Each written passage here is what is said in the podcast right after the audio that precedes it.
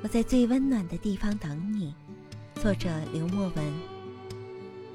谢谢时差，谢谢距离，谢谢昼夜的陪伴，也谢谢关键时刻的孤单。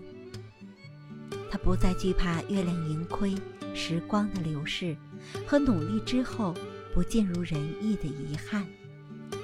他学会了好好经营生意，好好经营自己。他终于明白了，那些不安和恐惧，都源于自己的弱小和故作愤怒的情绪。他把对一个人的感情全部倾注于双手，认真对待每一样食物，做的东西越来越美味。他变得更加淡定，学会了安静的等待一个人，理智的选择方向和脚下的路。温柔的与生活相处。